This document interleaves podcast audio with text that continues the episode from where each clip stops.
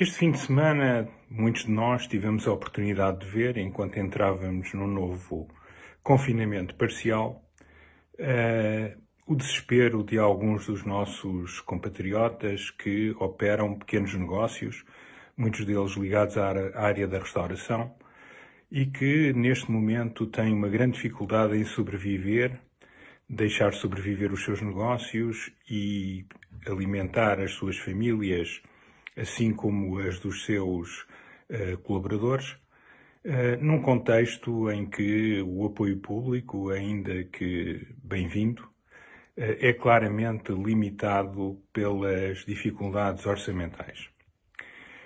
A Alemanha, em 28 de outubro, anunciou um confinamento em que decidiu entregar a todas as empresas que tivessem a sua atividade altamente condicionada eh, pelas medidas tomadas, eh, um, uma participação de 75% das receitas que teriam até aí tido. Em Portugal estamos a falar de montantes muito mais baixos, o que representa claramente a diferença entre a economia de um e de outro país e também e sobretudo as diferenças entre as finanças públicas. Eh, muitos de nós podem surpreender como é que isto acontece. Então, nós não estávamos no início deste ano a celebrar o primeiro superávit da democracia? Não estávamos todos uh, com o presidente à cabeça, uh, muitos op opinadores, muitos economistas, empresários, cidadãos comuns, agentes políticos, associativos, todos extraordinariamente satisfeitos com o resultado absolutamente ímpar eh, que tinha sido alcançado. Eh, muitos certamente que mostraram essa opinião, mas também houve alguns eh, que foram referindo que a situação tinha melhorado, mas que mesmo assim era preciso ter em conta que havia um conjunto de fatores que eram únicos que tinham a ver com o elevado crescimento da economia, em termos relativos, é claro, porque foi em termos históricos bastante modesto, uh, nos momentos e nos anos imediatamente anteriores, uh, que tinha havido uh, o benefício de juros extraordinariamente baixos, função de uma política monetária acomodatícia e que, portanto,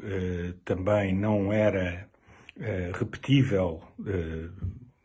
para o futuro, continuadamente, ainda que ainda neste momento se mantenha e se espera que se possa vir a manter. Eh, e, e, e por isso que era preciso ter alguma cautela. Na verdade, uh, o déficit uh, estrutural, ou seja, tirando os efeitos que têm a ver com a conjuntura, de uma forma, enfim, muito simplificada, e se a ele tirarmos também uh, duas situações excepcionais e irrepetíveis, que é um aumento significativo dos dividendos do Banco de Portugal e, por outro lado, esse ganho em pagar muito menos juros quando se tem uma dívida pública muito grande, se os tirarmos, nós verificamos que o indicador mais relevante para avaliar a evolução da política orçamental mostrava eh, que, afinal, o milagre não era bem assim e que nós tínhamos um eh, saldo global que, em termos estruturais e tirando esses efeitos excepcionais, era basicamente o mesmo